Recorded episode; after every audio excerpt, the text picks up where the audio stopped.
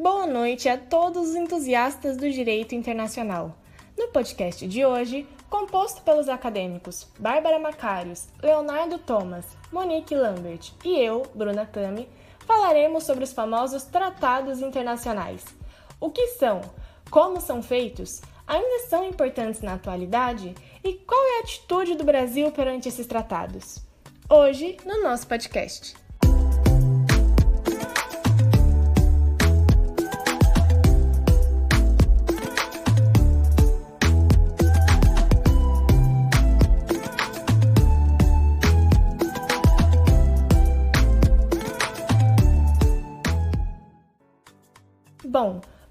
Tratados internacionais são como a formalização de um pacto firmado entre pessoas jurídicas de direito internacional público, que tem como objetivo a produção de efeitos jurídicos. Esses efeitos abarcam diversos temas. Os tratados de paz, por exemplo, são mais antigos e muito importantes por estabelecerem fim de guerras, dando garantias aos países participantes no conflito. Além disso, todos nós já ouvimos falar sobre tratados de direitos humanos, que visam a proteção dos direitos e garantias dos indivíduos, os tratados comerciais, que definem as regras de comércio entre países, e os tratados que estabelecem regras ambientais e metas para o controle do impacto ao meio ambiente. Mas, resumidamente, os tratados internacionais se caracterizam pelo interesse de nações em estabelecer os termos de um entendimento comum. Além disso, precisamos lembrar que é necessário que haja livre vontade dos participantes em realizar esse acordo.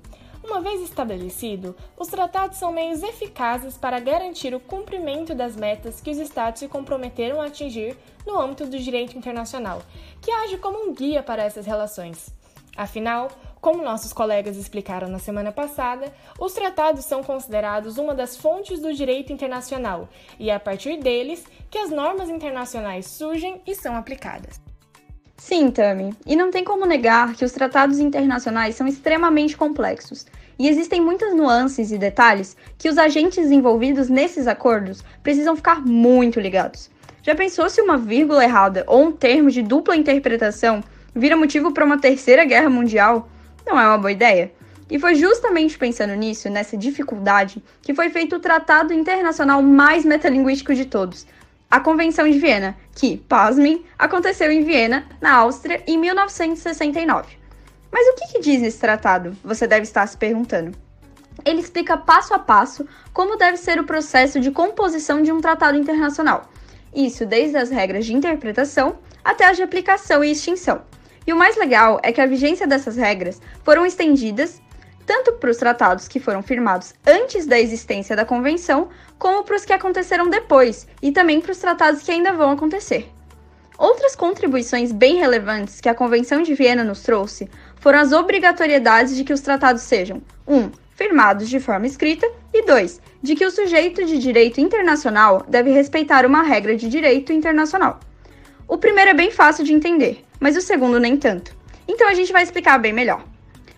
Ele vai tratar de um dos maiores princípios do direito internacional, o Pacta Sunt Servanda, é isso aí, Bárbara. E vocês não precisam se assustar com o latim porque o conceito é bem simples. Ele fala do comprometimento de todos os sujeitos envolvidos no tratado em seguir o que foi acordado de boa fé e em consonância com o direito internacional. E isso justamente para alcançar o resultado que motivou o tratado, né? E exatamente por esse motivo que o tratado internacional vai acabar se diferenciando de um contato comum ou até mesmo de um acordo político. E também, além de regular como os tratados internacionais devem ser feitos, a Convenção de Viena nos diz quem pode fazer, quem pode assinar esses tratados. E como percebeu na prática o Eduardo Bolsonaro, é preciso de mais do que uma vasta experiência em frituras de hambúrgueres para fazer esse tipo de coisa. Mas isso na prática, porque na teoria, para determinar quem representará o país naquele tratado, basta apenas que deem para essa pessoa ou para esse grupo de pessoas plenos poderes. Isso acontece através de um documento expedido pela autoridade competente de um Estado que vai designar uma ou várias pessoas para representar aquele Estado na negociação, na adoção ou na autenticação do texto do tratado. Isso significa que essas pessoas vão ter autoridade de celebrar tratados em nome do seu país, seguindo, é claro, as leis e os procedimentos internos de cada lugar. Mas, além disso, dessa autorização mais pontual, existem alguns cargos que vão dispensar essa carta de plenos poderes para conseguir assinar os tratados internacionais. No Brasil, esses cargos são os do presidente da República, o dos embaixadores-chefes de missões diplomáticas do Brasil no exterior e o do ministro das Relações Exteriores. Sim, Ernesto Araújo, aquele que declarou que, entre aspas, o comunavírus é um pretexto para instaurar o, abre aspas, novo comunismo e construir um mundo sem nações, sem liberdade, sem espírito, dirigido por uma agência central de solidariedade encarregada de vigiar e punir. Um estado de exceção global permanente, transformando o mundo num grande campo de concentração. É, ele, por seu cargo, pode assinar tratados internacionais em nome do Brasil. É isso aí, Léo. E agora que já entendemos o que são e como são feitos os tratados internacionais, vamos finalizar falando sobre o que acontece com os países que descumprem esses acordos assinados. Então, os países podem sofrer sanções internacionais, que nada mais são do que medidas apoiadas pela própria ONU para punir de forma não militar. Então, os países que violarem esses tratados podem sofrer sanções de caráter diplomático, comercial, econômico, entre outros. Isso com o intuito de enfraquecer, de certa forma, o país que está descumprindo os acordos assinados. Isso para que ele mude a sua postura e volte atrás nas suas ações, ou então que pare de fazer algo que esteja violando o tratado. Falando especificamente do Brasil, a gente nunca sofreu nenhuma sanção, sanção concreta da ONU, mas no fim do ano passado tivemos pela primeira vez uma constatação formal de violação do Brasil de tratados internacionais. Nesse caso, o tratado que o Brasil violou foi um que falava de mecanismos e políticas de prevenção à tortura. O governo brasileiro foi denunciado à ONU por algumas ONGs por conta de um decreto assinado pelo presidente, que, segundo o dossiê apresentado pela ONU, enfraqueceu severamente a política de prevenção à tortura no Brasil. E mesmo não tendo nenhuma punição efetiva, o fato contribuiu para o aprofundamento da crise de credibilidade que o Brasil vem tendo. Isso em específico em relação ao cumprimento de tratados internacionais, sobretudo os que dizem é, respeito aos direitos humanos. E assim a gente termina esse episódio da série de podcast sobre direito internacional. Agradecemos imensamente pela atenção e por terem nos acompanhado até aqui. E até a próxima! Boa noite a todos os entusiastas do direito internacional. No podcast de hoje, composto pelos acadêmicos Bárbara Macários, Leonardo Thomas, Monique Lambert e eu, Bruna Tami, falaremos sobre os famosos tratados internacionais. O que são? Como são feitos? Ainda são importantes na atualidade? E qual é a atitude do Brasil perante esses tratados? Hoje, no nosso podcast.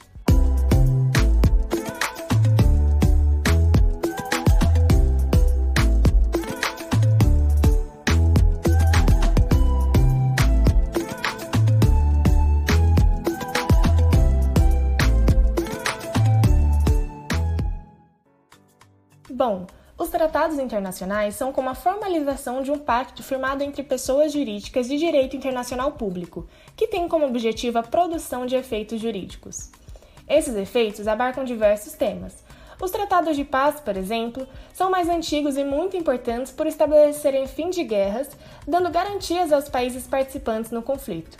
Além disso, todos nós já ouvimos falar sobre tratados de direitos humanos, que visam a proteção dos direitos e garantias dos indivíduos, os tratados comerciais, que definem as regras de comércio entre países, e os tratados que estabelecem regras ambientais e metas para o controle do impacto ao meio ambiente.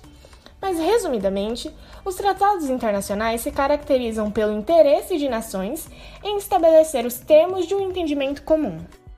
Além disso, precisamos lembrar que é necessário que haja livre vontade dos participantes em realizar esse acordo. Uma vez estabelecido, os tratados são meios eficazes para garantir o cumprimento das metas que os Estados se comprometeram a atingir no âmbito do direito internacional, que age como um guia para essas relações.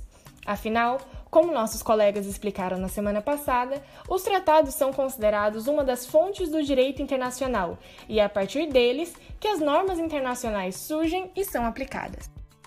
Sim, Tami, e não tem como negar que os tratados internacionais são extremamente complexos e existem muitas nuances e detalhes que os agentes envolvidos nesses acordos precisam ficar muito ligados.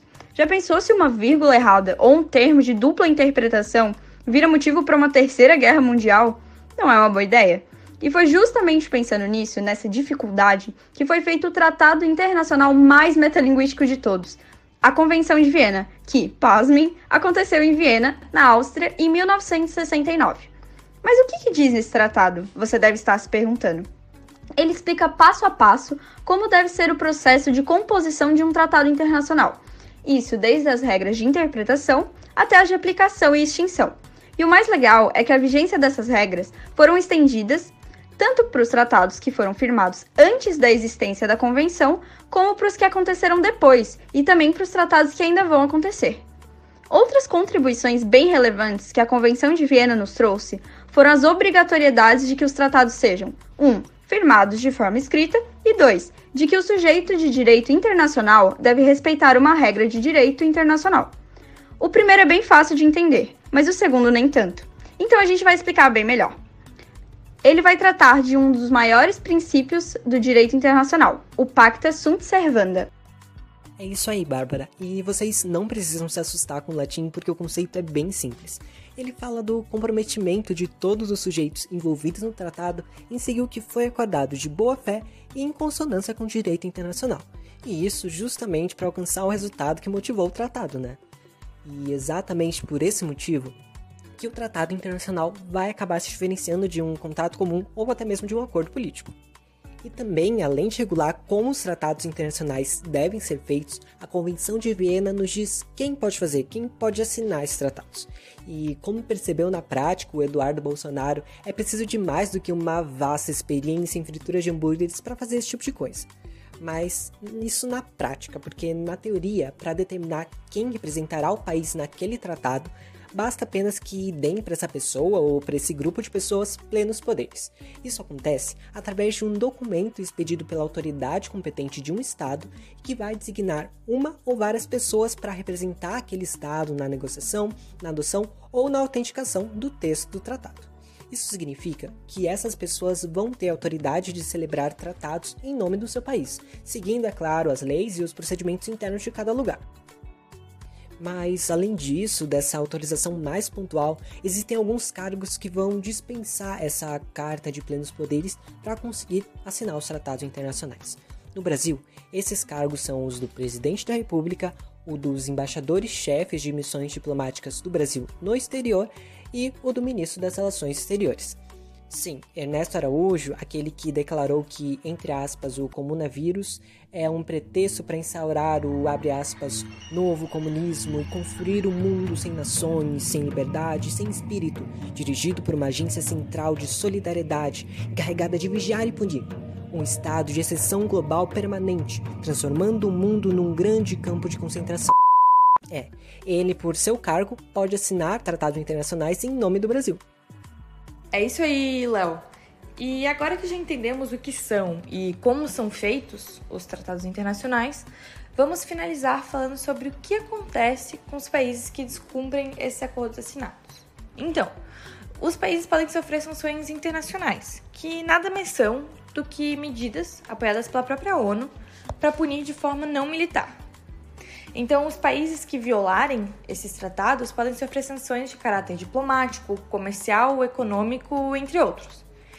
Isso com o intuito de enfraquecer, de certa forma, o país que está descumprindo os acordos assinados. Isso para que ele mude a sua postura e volte atrás nas suas ações, ou então que pare de fazer algo que esteja violando o tratado.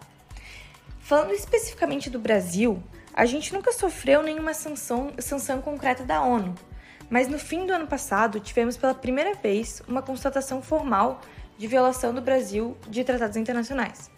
Nesse caso, o tratado que o Brasil violou foi um que falava de mecanismos e políticas de prevenção à tortura. O governo brasileiro foi denunciado à ONU por algumas ONGs por conta de um decreto assinado pelo presidente, que, segundo o dossiê apresentado pela ONU, enfraqueceu severamente a política de prevenção à tortura no Brasil. E mesmo não tendo nenhuma punição efetiva, o fato contribuiu para o aprofundamento da crise de credibilidade que o Brasil vem tendo. Isso em específico em relação ao cumprimento de tratados internacionais, sobretudo os que dizem é, respeito aos direitos humanos. E assim a gente termina esse episódio da série de podcast sobre direito internacional. Agradecemos imensamente pela atenção e por terem nos acompanhado até aqui. e até a próxima.